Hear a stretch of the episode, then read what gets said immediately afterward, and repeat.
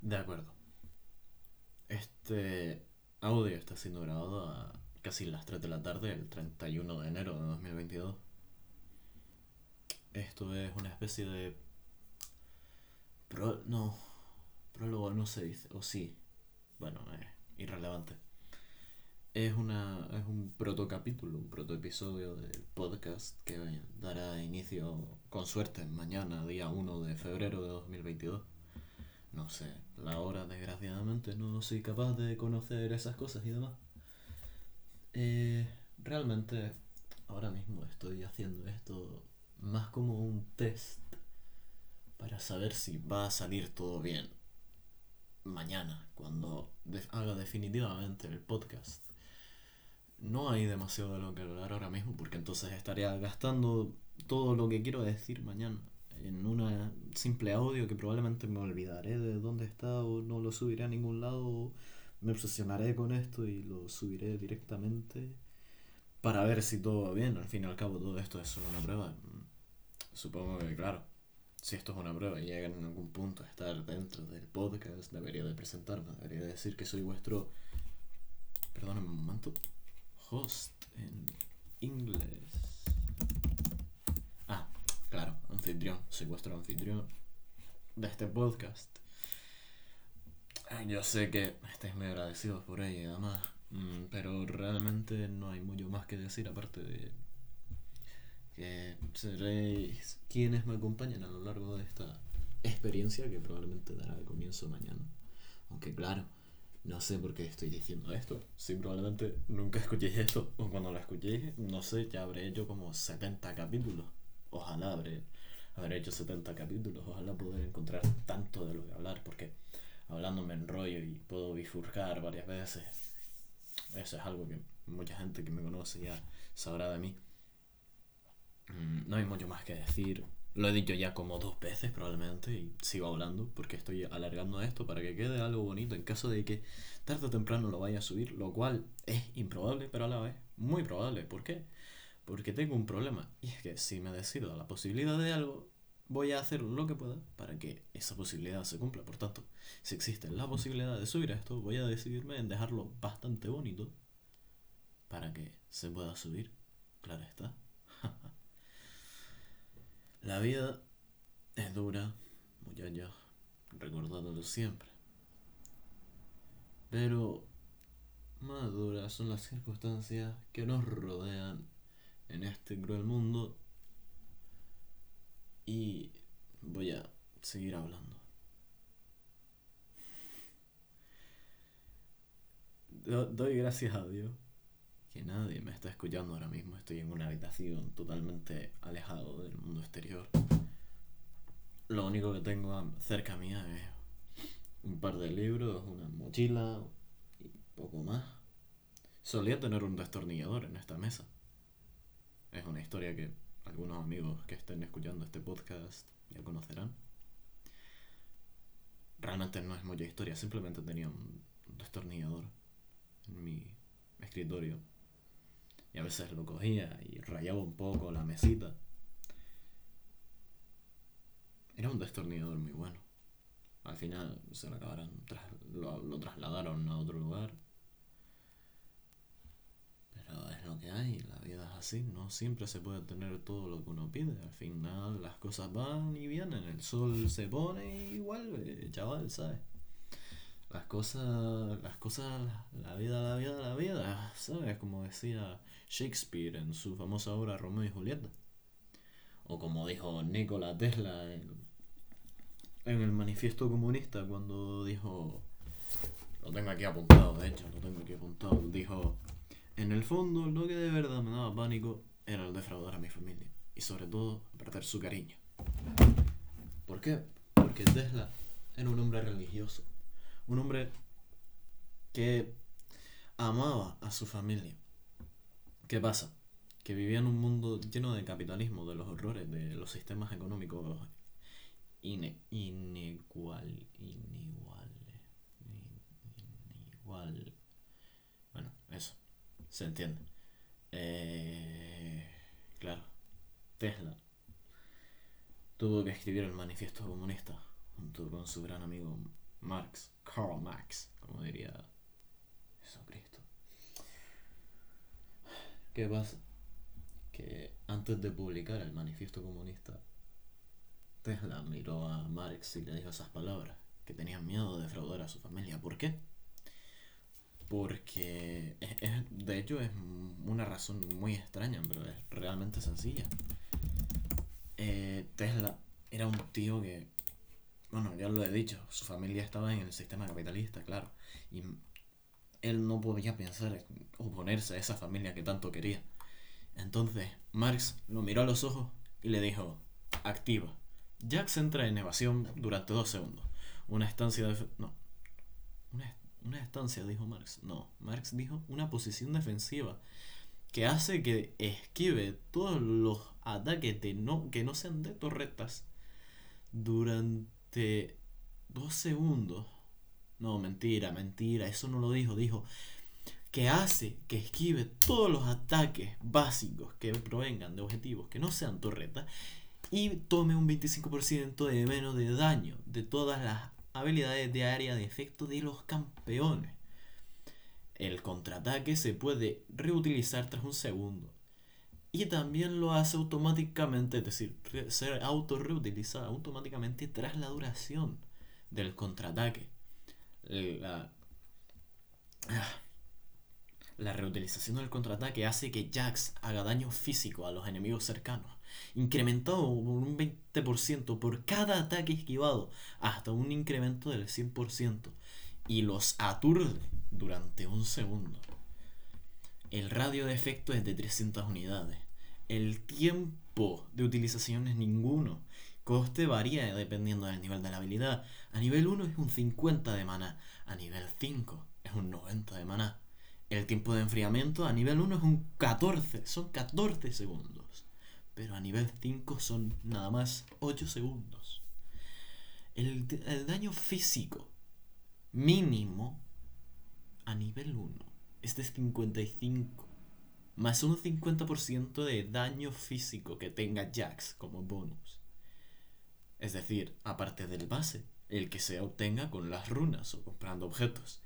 El daño máximo es 155, más ese 50% de bonus de daño físico tan rico. Y Marx lo miró. No, Engels, Engels no, tampoco, coño, Tesla. Tesla lo miró y le dijo, hermano, bésame, bésame, hermano. Y Marx le miró a los ojos y le dijo, le dijo esto. Pasiva. Los ataques básicos de Jax al golpear te dan una carga durante 2,5 segundos, acumulándose hasta dos veces mientras refrescan la duración en ataques subsiguientes. A dos cargas, el siguiente ataque, ataque básico de Jax consume las cargas para hacer bonus, un bonus, una adición de daño mágico. Activa. Jax gana armadura bonus y armadura mágica, resistencia mágica, perdón. Bonus durante 8 segundos, el mismo tiempo que sube nivel 5 tarda en recargarse. El daño mágico que hacen los ataques de la pasiva empieza en 100 a nivel 1 cuando te subes la R de Shax, que cuesta 100 de mana y tiene un cooldown, un enfriamiento de 80 segundos. El daño mágico son a nivel 1 de la habilidad 100, lo cual no está nada mal porque escala con un 70% de tu daño mágico. Jax no es un campeón que use daño mágico. Sin embargo, sin embargo, en los tiempos más antiguos, ¿sabes, colega? ¿Sabes lo que te digo, eh? ¿Eh, eh Tesla? tiempos más antiguos, Jax usaba el sable pistola X-Tech, que le daba daño mágico y hacía que esta habilidad hiciera muchísimo más daño del que hace ahora, que hace suficiente daño como para quebrar el sistema económico actual. Y eso es a nivel 1, porque a nivel 3, porque las Ultimates, las habilidades definitivas, solo tienen 3 puntos para subirse de nivel. Hace 180 de daño mágico más 70 por ciento daño mágico bonus. Ey, y la armadura de Jax, que le da al activar 30, 50, 70, dependiendo del nivel, más un 50% de tu daño físico que tengas actualmente, lo cual es una locura, jodito. Porque si te estás enfrentando a un campeón que haga mucho daño físico, como por ejemplo un Draven, al cual le puedes bloquear todas las hachas de los autoataques con tu E, no te va a hacer ni cosquillas, colega. La resistencia mágica no está nada mal, 30, 50, 70, pero escala con un 20% de daño mágico que tenga Jax al momento. Por tanto, no es tan buena. Jax no sirve tanto para ir contra estos campeones de daño mágico, estos magos como Rise, Twisted Fate, etcétera, etcétera. Sin embargo, todavía no hemos hablado ni de la W ni de la Q. ¿Por qué? Porque hemos empezado por la E la E es la habilidad base, la mejor habilidad del kit de Jax, pero solo se puede mejorar con la Q que activa. Jax da un salto a, su, a la posición de su objetivo y le hace daños porque si el enemigo, sí, no el enemigo, si el objetivo es un enemigo, le mete una hostia capaz de hacer 65 de daño físico a nivel 1 que escala con un 100% del daño físico. Que tengas bonus más del 60% del daño mágico. Y a nivel 5 hace unos devastadores 225 de daño físico. Claro, claro.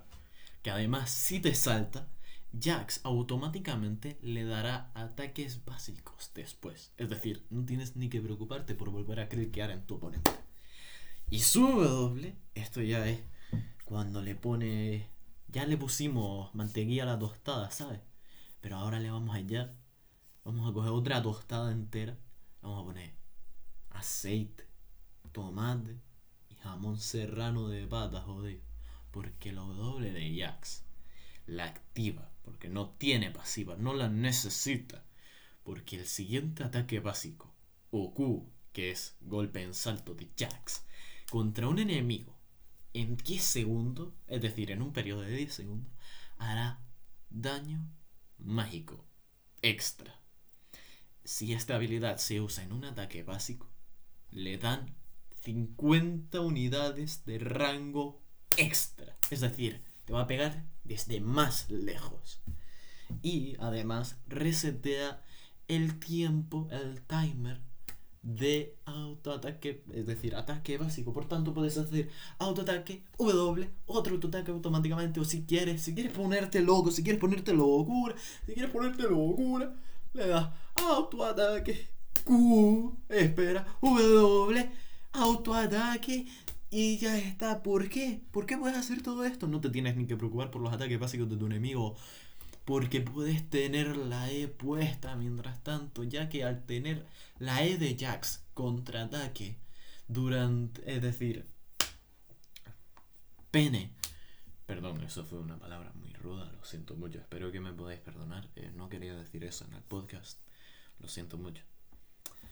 Al tener la E de Jax activada puedes seguir dando ataques básicos, lo que significa que además puedes activar la Q, la W, la R. Es decir, la E de Jax literalmente no tiene ningún eh, aspecto negativo. Solo tienes que saber usarla y puedes ganar cualquier tipo de partida.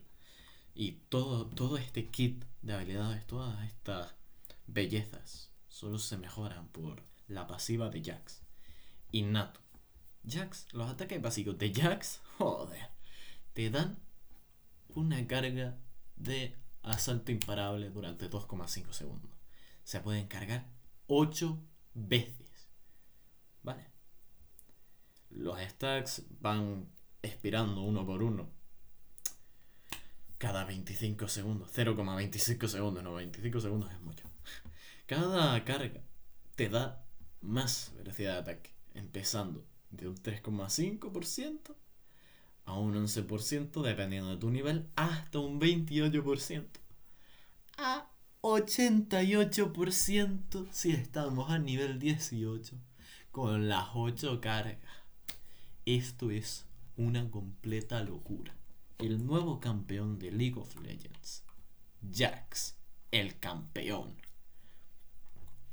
El cual es incomparable en cuanto a su habilidad y a su armamento único, igual, igual que su sarcasmo. Jax es el último maestro de armas de Ikatia. Después de que su tierra natal fuera destrozada cuando desataron al vacío, Jax y los suyos juraron proteger lo poco que quedaba, mientras la magia, mientras la magia se alza en el mundo. La amenaza del vacío sigue viva. Jax va caminando por ahí por Valorant usando la última luz de Icacia en una lámpara, preparado para reclutar guerreros capaces de detener la amenaza del vacío, colega. Lanzado, bueno, será lanzado el 21 de febrero de 2009, lo cual es una locura, porque este juego no está preparado para esas cosas, ¿sabes? Este juego, este juego, estamos jodidos. Vale, ok. Porque un 100% de escalado de daño físico. En un campeón que se pueda armar daño físico, daño mágico. Y cargarse a todo lo que se mueva es una locura. Jax será uno de los campeones que revolucione el metajuego de la Liga de las Leyendas. Y una vez lo haga, podré finalmente dejar de estar deprimido.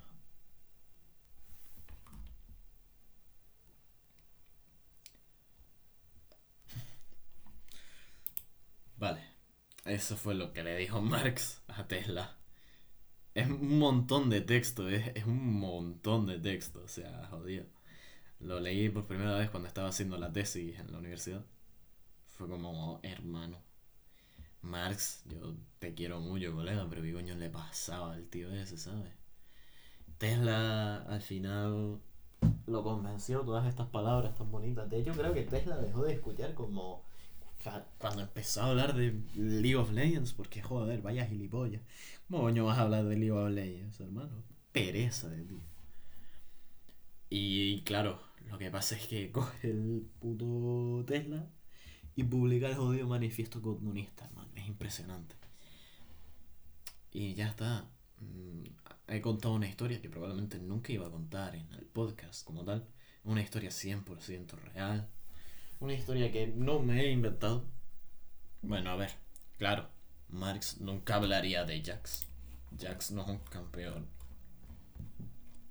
del LOL del cual hablar, porque, claro, Marx y Jax, a ver, el nombre se parece un poquillo, ¿vale? Pero el problema es que Jax es a pesar de ser conocido en las regiones latinoamericanas como el humilde, no tiene ese toque que a Marx le gustaba, ¿sabes? Era un poco, un poco extraño, ¿sabes? Un poco, un poco extraño. Me da que se habló de alguien, creo que habló de Veigar, creo. No, no, es verdad. Habló de Pike. Habló de Pike, el campeón de League of Legends, cuya definitiva le permite compartir junto a sus aliados el dinero obtenido tras asesinar a un enemigo, lo cual lo hago yo en los callejones y Marx no sé si lo hacía porque nunca llegué a conocer a Marx. Muchas gracias por escuchar este protoepisodio, cosas, si es que alguna vez lo estáis escuchando. Quiero que recordéis que eh, no sois nadie hasta que alguien os quiere y ese alguien aparte de quizá vuestros seres queridos, si no tenéis a nadie que os quiera, seré yo. Muchas gracias. Adiós.